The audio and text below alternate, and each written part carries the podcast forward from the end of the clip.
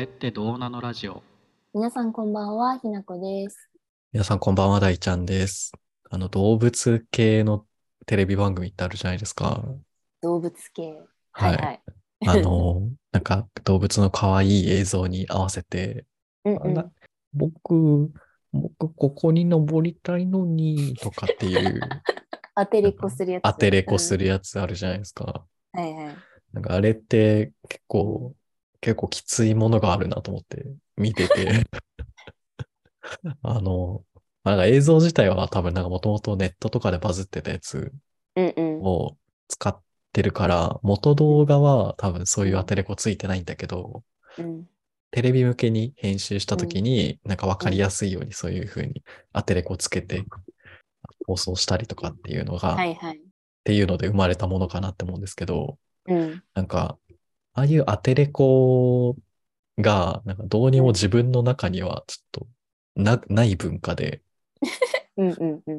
なんか動物、あのペット飼ってたことあるんで全然うんあの、猫を愛する気持ちとか、ハムスターを愛する気持ちあるんだけど、うんなんか、ああいう風に、今うんこういう風に喋ってるんだろうなっていう愛し方を一切したことがなくって、うんうんうん なんかそれでちょっと馴染まないなって思ってたんだけど、うん。うんなんかツイッターとかで、あの、はいはい動物エッセイ漫画うん書いてる人って結構いるじゃん。うんで、なんかそういう人たちも結構さ、うん。動物に人格を持たせてはいはいはい。書いてるかちょっとなら、んか気持ちを代弁してる感じ。そうそうそうそう、なんかこういう風に話してるんだろうなとか、なんか動きとか表情から、なんかこういう風なことを思ってるんだろうなみたいなうん。うん。書いてて、そういうのって、なんか絶対その動物って言ってないのに、うんうん。言ってないし思ってないのに、うんうなんんかそういう風に見れるっていうのは、はいはなんい。かその読み、読み手、買い取り、買い手、うんうん。買い主っていうか、まあなんか読み取り手のうん。なんか、あのー心理を映している鏡なのではなかろうかということあーを最近思ってまして。そうね。解釈したいようにしてるといえばそうだもんね。そうそうそう。したいような解釈をしているし、うんうん。解釈することの、なんかうんさ、才能じゃないけど、はいはい。なんか結構難しいことを実はやってるんじゃないかなっていうのを思ってまして、うん言ったら動物なんてさ、うん、あの、草木と同じじゃん。はいそはのいはい、自然、自然界のものなんで。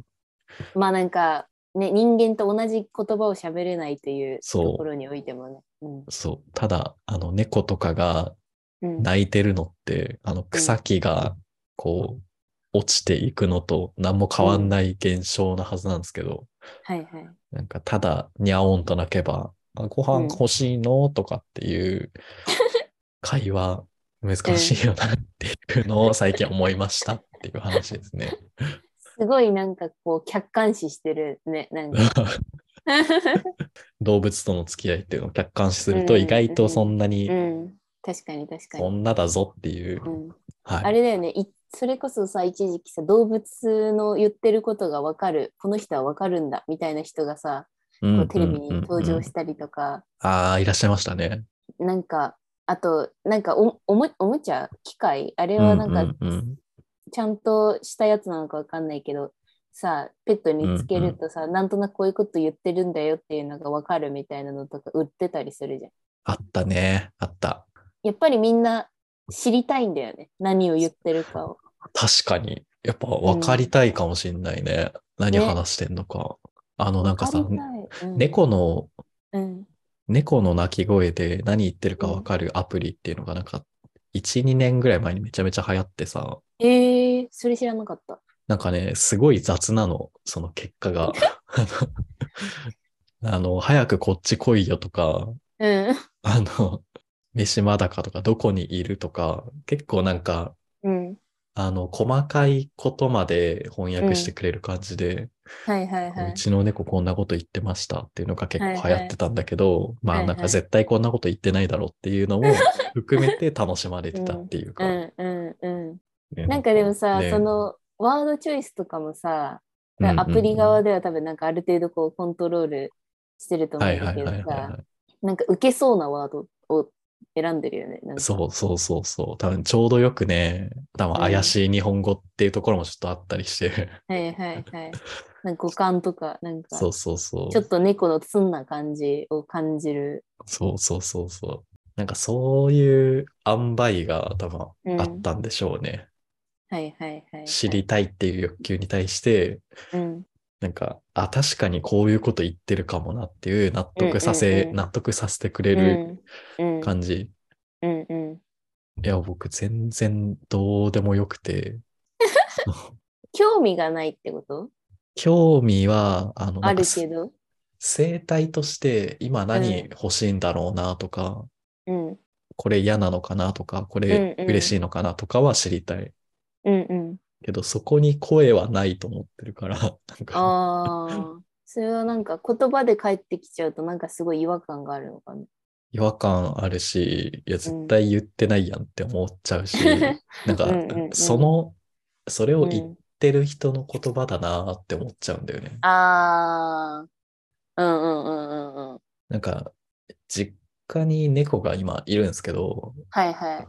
妹とかうん。母親はめちゃめちゃ話しかけてるのよ、猫うに。んうんうんうんうん。なんか、あ、何してるのとか、あ、これ欲しいのとかってうんうん。語りかけてるんだけど、なんかその行為があまりにも一方的すぎるなっていうのをなんか旗で見てて 思ってて、うん。なんか、なんか成立してないんじゃないかなっていうのを思っちゃってたから、そう。あー確かにねなんかなんで言語コミュニケーションにこだわってんだみたいなうんうんうんうん。のはあるかも。あれはすごい良かったと思う。あの、なんか猫に呼び鈴、あの、はいはいはい。レストランとかでさ、チーンって鳴らす、あの、うんうん。鈴を押し付けさせて、はいはいあれ鳴らすと餌もらえるっていう仕組みにした人がいて、ああ、うん。あれはすごい可愛いなと思った。猫がその呼び鈴を鳴らしまくるんだけど、チチチチチチンチンチンチンって。それは可愛いです。それはなんかコミュニケーション成立してるのかなって思ったりして。ああ、コミュニケーションっていうか、まあ、うん。条件というか、はいはいはいはいははい。なんかでもわかるかも。その感覚的なものはなんかすごいわかる。なんか言葉を当てれこしちゃうっていうの、なんかあれはあれでなんかエンタメとして面白いのはわかるし、うん可愛いとは思うんだけど、なんかすごい人間のエゴ感がちょっと強いというか、いや、そうだよね。なんかね、その動物のの持ってる言葉というか、発信をなんかむ無視してる感じがちょっとしちゃうというか人間のその言葉のコミュニケーションに動ね物も引っ張り、 引っ張り起こそうとしてる感じはある。ねえ、そうなんですよ。エンタメのコンテンツとしてするためには、やっぱうん言葉を当てて喋らせないとなんか成立しないっていうのが、ね。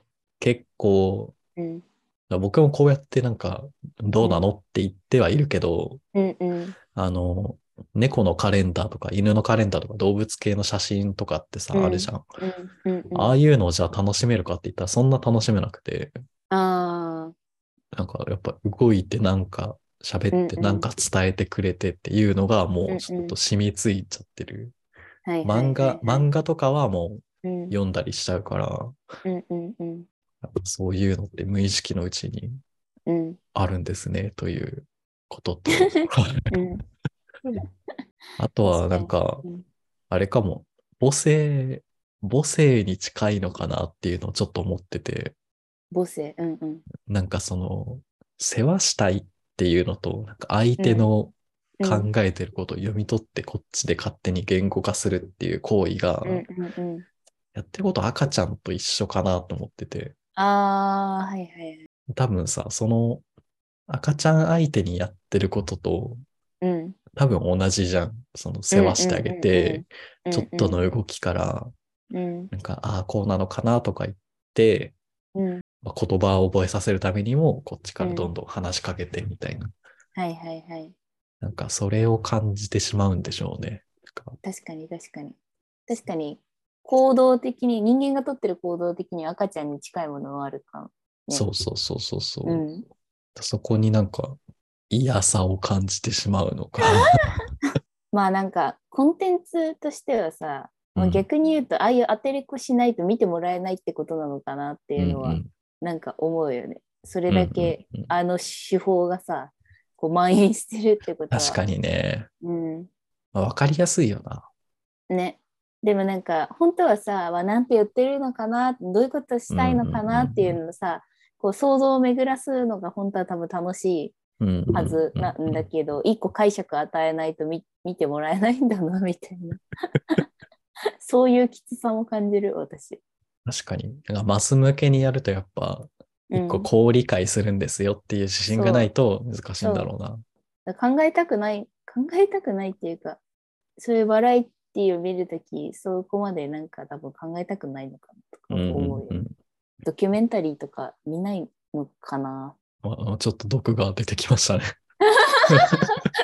毒じゃないけど別にそういう日があってもいいけどねなんかドキュメンタリーとかってさ、逆に。そういうのそういう手法取らないじゃん絶対、ああ、確かに。自然系のやつそだうね。そうそうそう動物とかただひたすらこうはい彼はらいのはい様子はをい。映してるじゃん。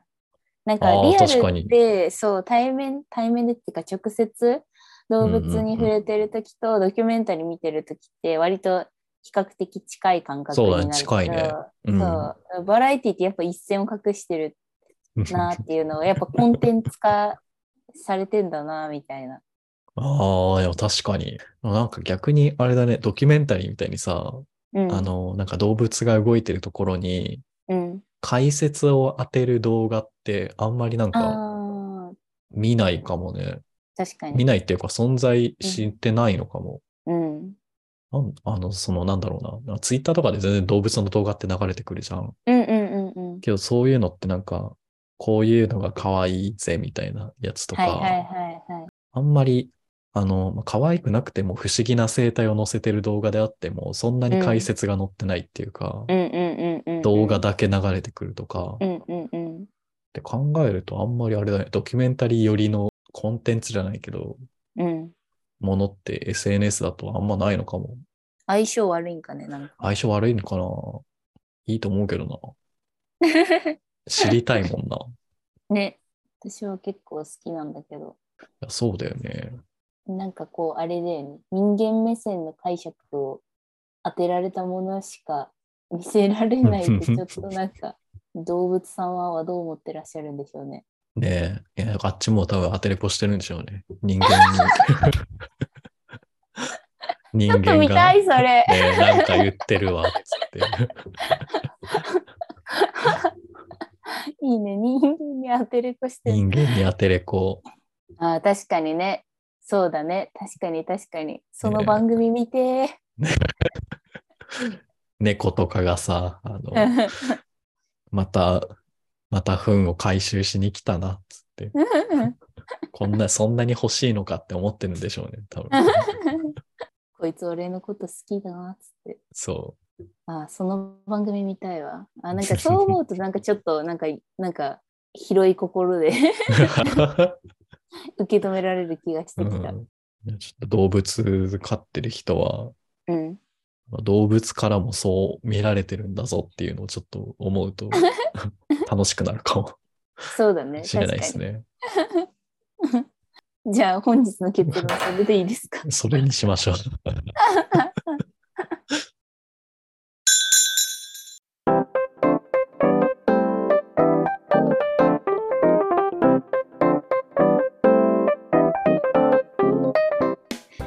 えー皆さん今週も聞いてくださってありがとうございましたこのポッドキャストは人間観察を起点として妄想を繰り広げながらそれってどうなのと思っちゃうことについてぐだぐだ考えたり語ったりするラジオです皆様からのそれってどうなのなお便りもお待ちしております。Google フォームよりお送りください。それでは。また来週